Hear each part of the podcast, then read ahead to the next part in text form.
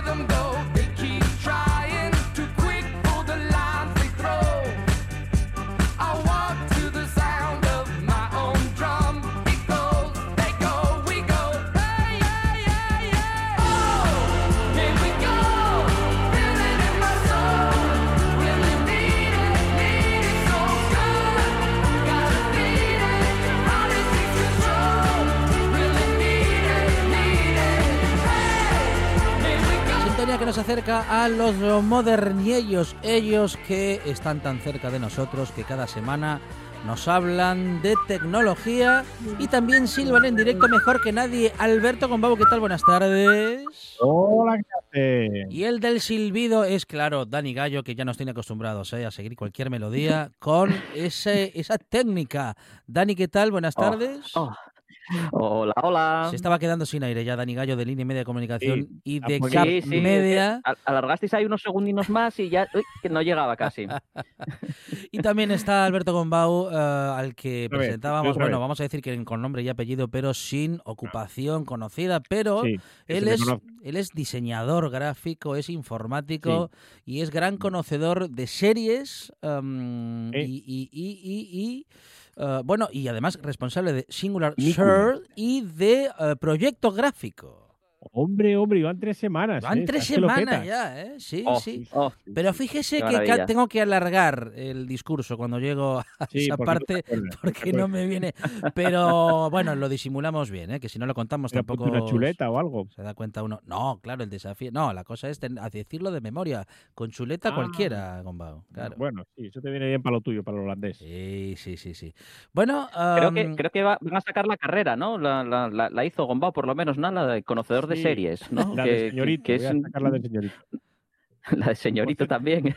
Este fin de semana he de decir que hemos visto la película de- inaugural del Fix de Gijón, sí, eh, que se titula El abordaje, y nos Ajá. ha gustado mucho. Es una película francesa, muy bien. eh, una película así semidocumental, la verdad es que está, está bien, está, tiene una historia interesante y está bien. Y luego hemos visto eh, Historias Lamentables de Javier Fesser, Sí, en Amazon. Prime, que tiene, como todas las películas de Javier Fesser, unos planos extremos y unas historias muy extremas, Extremas. y que es muy recomendable. Es muy recomendable ver. Y estamos viendo la segunda temporada de El Pueblo, una película, una serie muy divertida ahí de uno, una ecualdea en plena, en plena Soria. La verdad es que bien. Española, esta es española y está en, en Amazon Prime, creo también. Sí. Sí, sí, sí. ah, llena, diga- digamos que llena de clichés y de mm, Sí, sí. descripciones de diferentes eh, grupos sociales, eh, Alberto Gombau, bien definidos. ¿no? Sí, muy, muy definidos, muy, digamos, extremadamente definidos. Ah, por cierto, el FIX, el Festival Internacional de Cine de Gijón, se puede ver en Filming y en Filmfest. En Filming, por ejemplo, con una suscripción de, me parece que es de al año, creo, te, te- te incluyen la, la- bueno, todo el Festival de Cine de Gijón con todas las películas, salvo la, la inaugural, que la pagas aparte, pero bueno, eso es normal. Y la verdad es que muy bien, nos, nos gustó mucho y vamos a ver si vemos más películas de- del Fix. Qué bueno, qué bueno. Bueno, bien, bien. Recomendando buenos contenidos, Alberto Gombao, y buenas iniciativas, ¿eh? Porque, bueno, efectivamente este año al festival no podemos ir a verlo a las No salas de cine, pero lo podemos ver en casa y, bueno, de esa, de esa comodidad podemos hacer virtud de este año, Gombao, y ver más No, sí, pelis. Y, y a mí que no me gusta ya mucho ir al cine porque hay mucha gente Sí. y gente que va a comer allí y cosas. Yo estoy más a gusto en casa. Ujú, ujú. Ya, No es Hombre, que seas antisocial, ¿no? claro. O- o- o- No es que, no es que sea antisocial, que también, pero, pero bueno, sí, quiero decir, está bien verlo en casa, el Festival de Cine de Gijón y tal. Yo tengo que confesar que a mí ir a la sala de cine me gusta mucho, mucho más que ver la película en casa, pero sí que sufro también y mm, yo legislaría incluso al respecto, Alberto Gombau seguro que está de acuerdo Por conmigo, supuesto, con aquello de comer, o sea, porque comer palomitas, pero vamos a ver, solo, palomitas. es esos, calde- esos calderos de palomitas, esos, eh, No, qué ese me celofán que hace tanto No, no, ruido. no, No, no, insisto, el caldero de palomitas me parece perfecto. Ajá. Lo que ya me parece mal son los nachos. Claro. Los nachos con queso, la pizza, Ya, ¿eh? las hamburguesas, los, lo- todo eso, pero, pero, pero ¿dónde vas? ¿Pero tú dónde te crees que estás, chaval? Si ya lo que te digo, lo siguiente es ponerte un plato de pote ahí, un Claro. cachopo. Es que, es que es indecente. Lo dejan todo, además, estoy una mierda, un desastre. Todo hecho No, un- no, al cine, palomitas. Claro. Solo palomitas. como máximo. como máximo. Ni patatas fritas. Que las bolsas de patatas fritas También hace mucho ruido, ¿eh? Y al que le pite el teléfono en el, en el, en el cine, al calabozo. Una, no, un año sin entrar en una sala de cine, Gombau. No, pero eso, eso le da igual, le da igual porque él va al cine a molestar. El teléfono al triturador y él al calabozo. Bueno, no de ideas. Vas a no- Bueno, igual haces como en- con las clases o en los exámenes ahora, ¿no? Que tienes que dejar el teléfono a la entrada, ¿no? ¿Cómo, Ah, cómo lo verías? sí, Dejar el teléfono a la entrada de la sala de Correcto. cine Bien, para... en casa, para poder en disfrutar, casa. ¿no? ¿Qué lo Claro. quieres? Déjalo en casa. Ah, bueno, porque puedes llevar la entrada en el teléfono. Sí, Y yo llevo la entrada en el teléfono. Ya. claro. Bueno, Pero pero, vamos, es, apagar el teléfono no es tan difícil, ¿eh? No, me no, o ponerlo en silencio o algo, lo sé, pero Eh, Sí. sí. es muy triste. Muy bien. Bueno, pues Eso, estamos. Yo disfruto mucho viendo películas en casa, en cualquier plataforma. ¿no? Me vale cualquiera. Muy bien. Pues estamos eh, celebrando el Festival Internacional de Cine de Sisión, eh, mm, recomendando también películas. Eh, la película inaugural se puede recomendar, aunque ya pasó. Ahora no se va a poder eh, ya ver, salvo que se Sí, convierta. sí, sí, sí, Sí, se ah, vuelve a- en la- puedes alquilar, en, por ejemplo, en Filming, que es donde la hemos visto nosotros, la puedes alquilar. Ajá. La puedes alquilar y verla. Muy bien. Tienes, Ujú. tienes 72 horas para verla y ya está. Me parece que nos costó 3,95 ver la película y ya está. Bien, bien, bien, bien. Bueno, fantástico. Bueno, pues ahí está, ¿eh? lo que decíamos, que de- vamos a decir que de esta adaptación o defecto, le podemos decir también, podemos encontrar una virtud y una de ellas es poder ver justamente una película que no pudimos ver y que tenemos muchas ganas de ver en cualquier momento, cosa que cuando íbamos a la sala de cine en, otros, en otras ediciones del festival no era posible. ¿eh? Si te quedabas sin sitio, Mm. sin entradas o ya había pasado el día no o los días, pues eh, ya no la podías ver. Eso es. Ujú. Muy bien. Efectivamente. Bueno, con Alberto Gombau y Dani Gallo estamos hablando de tecnología, también de cine, de series y de lo que haga falta. ¿Quién comienza, compañeros? Bueno, de fútbol no, ¿eh? De fútbol No, no, no. De lo que haga falta que sea interesante para la mayor Ah. parte de la gente y que intente o procure ser edificante, Gombau. Edificante. Bueno, venga, vamos a empezar con algo edificante. A ver, Eh, venga. A ver, ¿dónde tengo yo algo edificante? Aquí, aquí tengo algo edificante. Edificante, ah, que lo Ahí va, sí, ahí va algo literal, ¿no? mire. Mire cómo va lo No, literal. Esta semana eh, ah, la, la aerolínea rusa Poveda, que Ajá. puede parecer una broma, pero no se llama así, va a sancionar a dos pilotos rusos Sí. eh, porque han realizado maniobras, digamos, no apropiadas, Ajá. no apropiadas en, eh, con un Boeing 737 con Sí. eh, o sea, un. Boeing 737 en una línea de vuelo normal y Ujú. corriente en protesta eh, por el despido de un futbolista. ¿Qué es lo que han hecho con el Boeing 737? A bueno, ver. pues hicieron unas maniobras de variación de, de rumbo no registradas. El Ajá. avión despegó de, de Moscú y iba a Ekaterimburgo. Y a la mitad de camino sobre la ciudad de Feskam, eh, hicieron una desviación de la trayectoria y dibujaron un pene eh, en el cielo. Nah. No puede ser, no puede Sí, ser. sí, No. sí, sí, sí. ¿Qué pasa? Pero un avión, de este pene- un avión de pasajeros. un no avión, puede- efectivamente. Pero sí. Menuda habilidad. No, no, porque es muy grande. Es- esto está dibujado muy grande. Kilométricos. El, Tiene el problema es que, kilométrico. claro, es, es grande, grande. El problema es que estas cosas pasan y se quedan registradas, Sí, como es en este caso, que se ha Claro. quedado registrado, claro, en la, la trayectoria de vuelo del avión. claro. Y claro, se les, les- creo que Putin los ha mandado a, a Siberia Sí. y, y que la, la cadena que tiene puesta tiene él la, la, Tiene la llave, en, sí. sí, en, en la mesita de noche la Sí, tiene. sí, sí, Creo sí, que los va a soltar cuando las ranas críen pelo. Madre mía. Pero no es la única, no es el único dibujo de pene que traemos hoy a la sección. Y es que hay una protesta política que un granjero, un granjero ha hecho un pene de 245 metros de largo eh, en la isla del Príncipe Eduardo en Canadá, eh, con un, en un cultivo de soja. Sí. eh, pues eso, que alguien le retó y dijo a que no los A hay. que no los hay hay, a que huevos, no los. Sí. huevos". Y dijo el otro, ¿por qué? Y total, que ahí estamos. Y entonces, total, que dibujó un pene en su campo, que se puede ver en Google Maps. Sí. Esta- estas noticias son reales. Pero, se pueden ver claro, en nuestra revista que está puesta en Flipboard. La pregunta es que, claro, uno, si uno acepta cualquier desafío, claro, está destinado a hacer todo tipo de tonterías. Pero, pero- digo yo, ¿para qué? Pues muy sencillo, vamos a ver. En, en el mundo, ¿el mundo por qué avanza? Hay que pensar por qué avanza el mundo. Sí. El mundo avanza por el porno, lo primero, si ya lo sabemos, todas las Ah. tecnologías son las impulsoras de, el porno es impulsor de muchísimas tecnologías, y luego cualquier elemento o ingenio que sea capaz de, de- de crear el hombre, su mayor capacidad de prueba es dibujar un pene. Eso siempre, siempre es así. O sea, tú inventas cualquier cosa, un videojuego, una tecnología, lo que sea, siempre va a haber alguien que va a dibujar un pene, no falla. Si es que es así, somos así. ¿Qué vas a hacer? Tantos años de milenios y miles- millones de años de evolución, para al final, bueno, dibujar Ya. penes. No pasa nada. ¿Ya ves? Ya lo hacíamos en las Y la verdad que eh, hay mucho implícito también en la frase esa de no, de no hay huevos, ¿eh? Porque Sí, sí, es sí. que en cuanto te la dicen es que, que- que vas para allá y atraviesas un muro de frente, ¿eh? Pero tú imagínate los, los hombres de Cromañón ahí en las cuevas, ¿eh? Mm, Y llegó uno y dijo, mira, ¿eh? así en Cromañón, estoy hablando en Cromañón Sí. original. Mira, mira, he inventado un lápiz para dibujar, mira cómo dibuja, mira, tal, rayas y rayas. Y va el otro dice, a ver, ¿y qué es lo que dibuja? Pues un pene. Claro. un pene. fue lo primero. Y ahí es cuando lo es el, primero que se dibujó. el primer dibujo de la humanidad.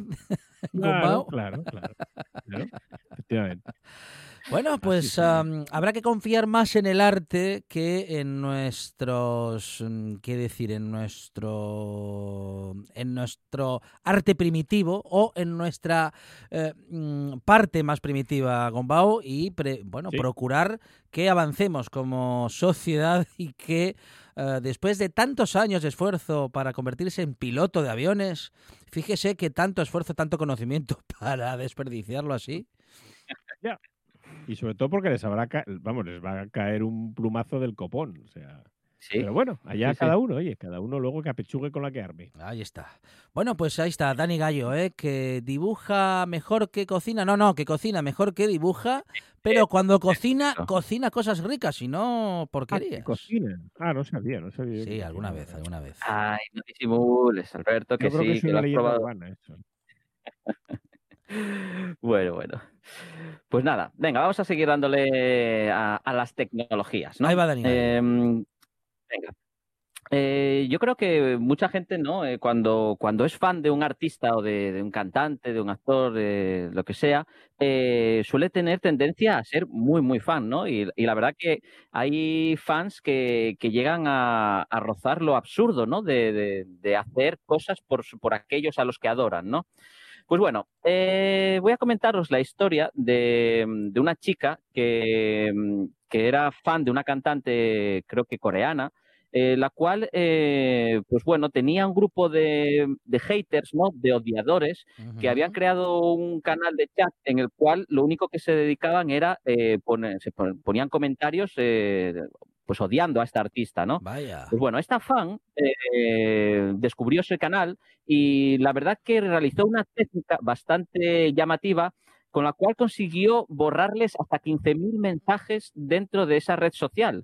Con lo cual, eh, todos aquellos mensajes que habían puesto del artista, eh, pues eh, poniéndolo a parir, odiándolo y con, con- con malas críticas, pues esta chica consiguió entrar y hacerse pasar por un por usuario de ese, de ese chat, ¿no?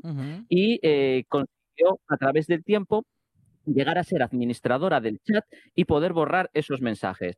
Pues bueno, la broma no le llevó nada más y nada menos que estar 10 años infiltrada dentro del chat, poniendo mensajes de odio, poniendo mensajes en contra de su artista para conseguir escalar en, en- puestos dentro de, de la propia plataforma, ¿no? De tal manera que los administradores de, de ese canal, pues como vieron que era una persona muy activa, muy en la línea de lo que ellos est- estaban poniendo, pues bueno, decidieron coger y hacerla administradora de, de ese canal.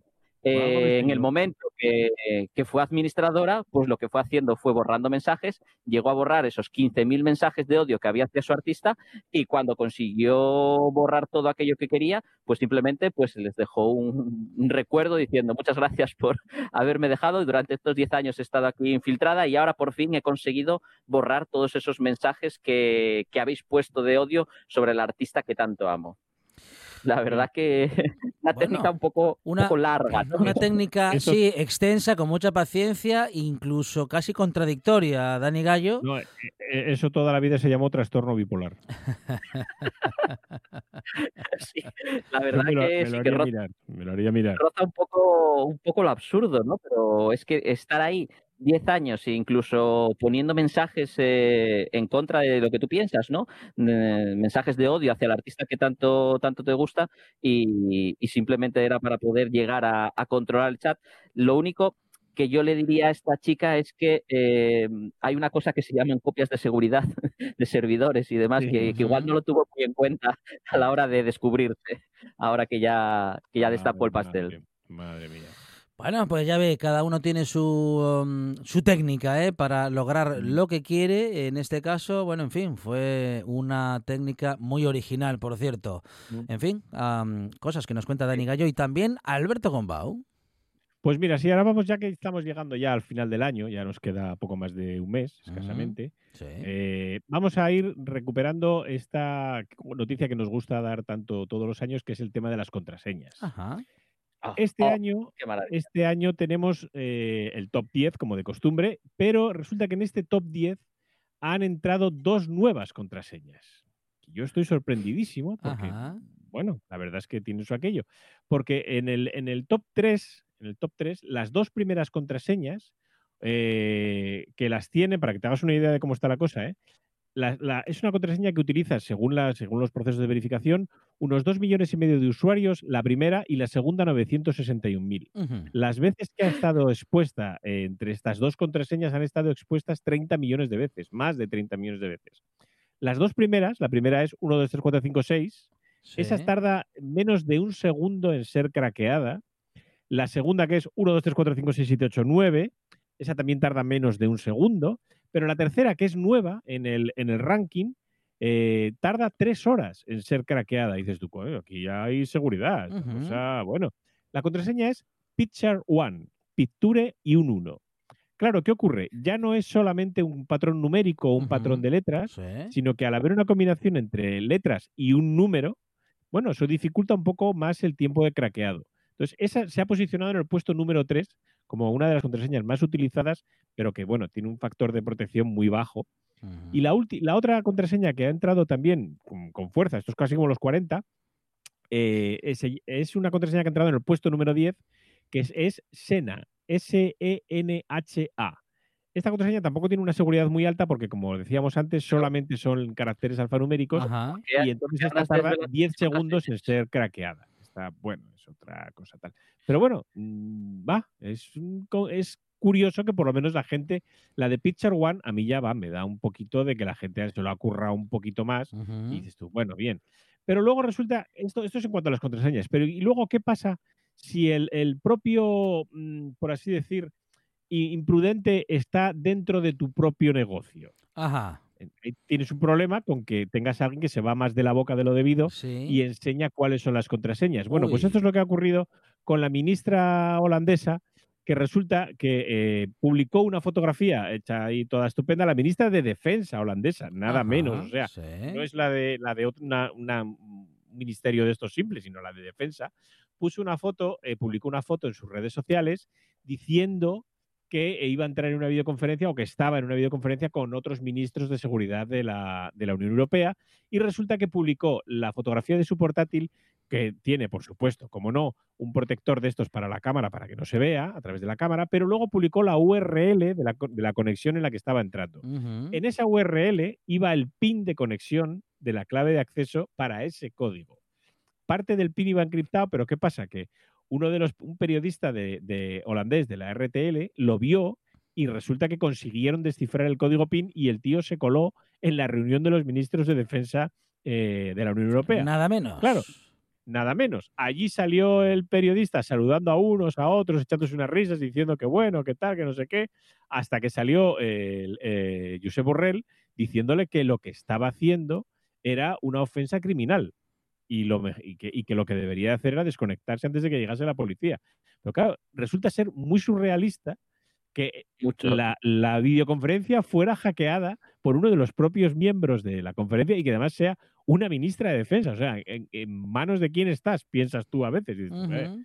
esto es muy heavy. Y luego, ¿qué nivel de seguridad tiene una conferencia que en teoría debería de ser encriptada cuando el propio pin de conexión va parte de él en la URL de esa, de esa conexión? O sea, mal por varias partes. Bueno, am, mal, bueno, parece que no, no sé si malo el sistema de seguridad o en todo caso mal trabajado, ¿no? El, eh, Sí, ese sí, encriptado no solo la trabajado, reunión. sino que va. A ver, es un poco de aquella manera que se vea el pin allí colocado en la, en la URL y que, y que esta señora, que es ministra de Defensa, haga una fotografía donde se vea la URL, ya aunque no estuviera el pin, pero se ve la URL donde aparece la- la- el punto de conexión. O sea, es bastante grave eh, todo ello. sí. Pidió el comodín del público que le ayudara sí. a alguien a entrar ahí, que le ayudara un ahí el poquito. periodista. la ¿no? reunión. Y hay más informaciones. Sí, bueno, vamos a seguir con estas noticias de- me- dando miedete un poco. Y es que, eh, como sabemos, a día de hoy tenemos un montón de dispositivos eh, conectados a Internet, ¿no?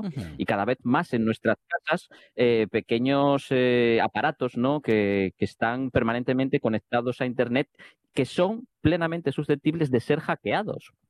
De hecho, hay un montón de problemas pues, con las bombillas inteligentes que tenemos ahora en casa, que se prenden de forma automática, que las podemos programar, pero he encontrado una noticia que me ha llamado mucho la atención y es que eh, han conseguido hackear una aspiradora de estas modernas, un robot aspiradora del que podemos tener en casa, que, que- que lo dejamos ahí y bueno, pasa, es bastante gracioso, ¿no? Verlo pasar por el, por el suelo con el gatete y demás, pero han conseguido hackearlo y han conseguido eh, descifrar eh, mensajes de voz a través de la propia aspiradora que tenemos en casa.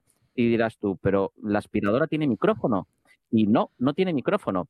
Han conseguido de tal manera que gracias al propio láser que tiene la aspiradora, cuando estamos dentro de una habitación y al hablar, pues eh, la voz eh, emite, emite ondas, ¿no? Y ese movimiento de la luz que se genera, gracias al láser que tiene la aspiradora, ha sido captado y ha sido a través de esta propia aspiradora enviado a unos servidores y descifrado de tal manera que se pudieron eh, escuchar ¿no? Eh, pequeñas conversaciones eh, y, y- y averiguar pues en la conversación cosas que se estaban diciendo, así como números, etcétera, etcétera. Incluso se llegó a escuchar también eh, lo que se estaba poniendo en la televisión en la sala en la que estaba la aspiradora en ese, en ese momento. La verdad que mete bastante miedete estas cosas, ¿no? Que consigan, que consigan hacerlo.